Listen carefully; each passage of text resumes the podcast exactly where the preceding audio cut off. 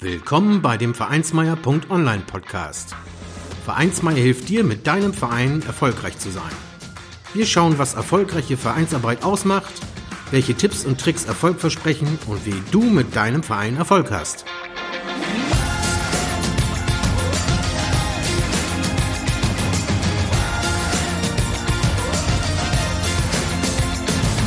Und hier kommt dein Gastgeber, Carsten Schaschanski.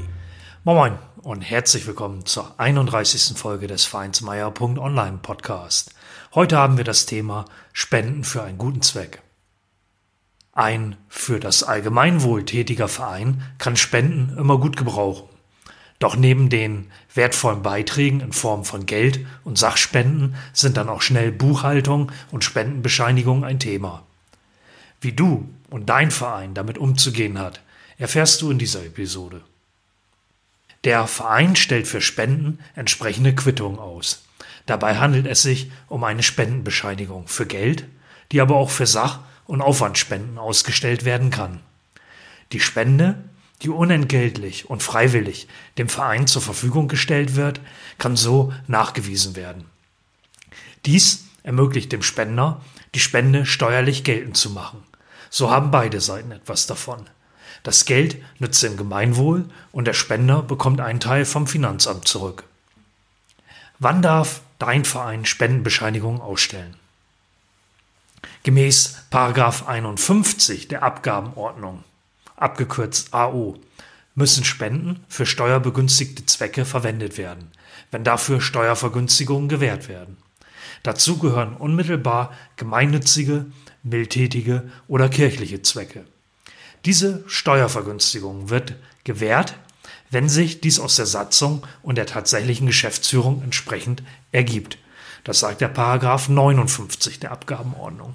Im Übrigen findest du die Abgabenordnung auch auf der Vereinsmeier.online Webseite, wenn du da mal reinschauen willst. Ich verlinke dann die Paragraphen entsprechend in den Shownotes. Ja, um Spendenbescheinigungen auszustellen, ist es wichtig, dass der Verein den zugehörigen Freistellungsbescheid vom Finanzamt besitzt. Der Verein muss also gemeinnützig sein und dieses muss durch das Finanzamt nachgewiesen worden sein.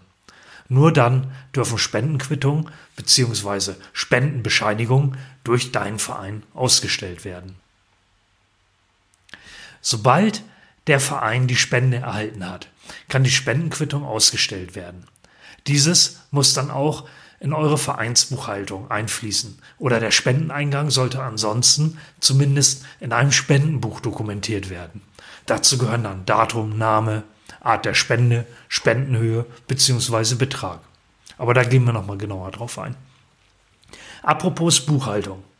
Die Spendenquittung bzw. auch die Spende muss immer für das Jahr ausgewiesen werden, in dem sie auch eingegangen ist. Ganz wichtig. Was muss die Spendenquittung auf jeden Fall enthalten? Nebst Vor- und Nachname des Spenders muss auch dessen Adresse und das Spendendatum aufgeführt werden. Dazu gehört natürlich auch der Wert der Spende. Verwendet im Verein am besten einen Vordruck für die Spendenquittung. Gegebenenfalls ergänzt ihr diesen mit dem Logo eures Clubs. Begebt euch dort also nicht aufs Glatteis. Es gibt offizielle Mustervorlagen, eben die sogenannten Zuwendungsbestätigungen des Bundesfinanzministeriums. Und den Link findest du natürlich in den Shownotes der Episode. Und den platziere ich natürlich auch im zugehörigen Artikel auf vereinsmeier.online. Wenn du dann auf der Webseite des Bundesfinanzministeriums bist, über den Link dorthin gekommen bist, gibt es dort oben rechts ein Suchfeld. Und in das gibst du einfach das Stichwort Zuwendung ein. Dann erhältst du die passenden Treffer, die dich dann zu den Mustervorlagen führen. Durch den Verein gehört die Spendenbescheinigung unterschrieben. Dies kann der Vorstand oder auch einer seiner Vertreter erledigen. Wenn Geld überwiesen oder übergeben wird, muss der entsprechende Wert bzw. der Betrag exakt aufgeführt werden. Die Spende muss in jedem Fall unentgeltlich und auch in jedem Fall freiwillig geschehen sein. Bei Sachspenden muss der Wert der gespendeten Sache aufgeführt werden. Bei neuwertigen Dingen kann der Wert über die Rechnung der Neuware nachgewiesen und beigefügt werden. Bei gebrauchten Sachen wird dieser Wert geschätzt. Handelt es sich um eine Aufwandspende, wie die Arbeit als Übungsleiter zum Beispiel, muss der Geldwert dieses Aufwandes angegeben werden. Vor dem Erbringen der damit verbundenen Leistung muss allerdings dokumentiert werden, dass auf eine Vergütung verzichtet wird. Die Leistung, die erbracht wird, muss dabei ebenfalls dokumentiert werden. Wie verhält es sich eigentlich, wenn die Spende für einen bestimmten Zweck gedacht ist? Wenn die Spende für einen bestimmten Zweck gedacht ist, muss der Verein diese auch für diesen Zweck verwenden. Der sollte natürlich satzungsgemäß sein. Entweder hat der Verein zu Spenden für diesen Zweck aufgerufen oder der Spender hat für einen bestimmten Zweck gespendet. Sollte dein Verein diese Zweckbindung nicht einhalten können, entstehen gegebenenfalls Rückforderungsansprüche. In einem solchen Fall solltet ihr am besten mit dem Spender Rücksprache dazu halten, bevor Ärger entsteht. Was du unbedingt noch beim Thema Spenden für den Verein beachten solltest. Die Zuwendungsbestätigung sollte nur durch den Schatzmeister oder einem anderen entsprechenden sachkundigen Mitglied des Vorstandes ausgestellt werden. Zum einen wollt ihr hier als Verein nicht den Überblick verlieren, insbesondere beim Thema Geld natürlich, und so ist ebenfalls gewährleistet, dass alles korrekt abläuft. Durch fehlerhafte Spendenbescheinigungen oder unzulässig verwendete Spenden kann es sonst zu Haftungsfällen kommen. Und um Fehler an dieser Stelle einmal plastisch darzustellen, umfasst das in jedem Fall Spenden, für die der Verein eine Gegenleistung erbracht hat. Das umfasst auch Spenden, für die eine höhere Quittung ausgestellt wurde, als an Geld eingegangen ist. Dazu gehören auch Sachspenden, bei denen ein zu hoher Wert angegeben wurde.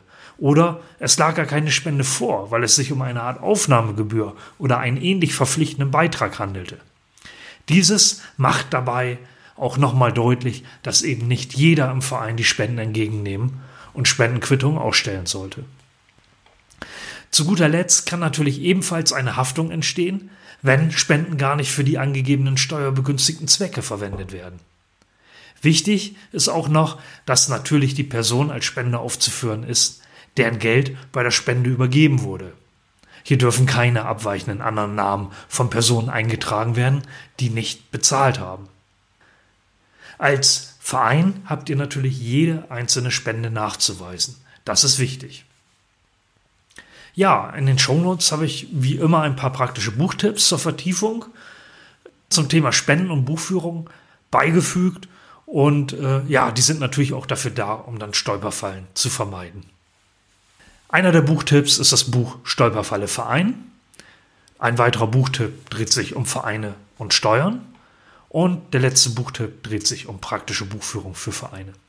Ähm, die Links zu den Büchern findet ihr im Artikel und auch in den Shownotes zu dieser Podcast-Episode. Zum Schluss habe ich noch eine persönliche Bitte an euch zum Vereinsmeier Newsletter.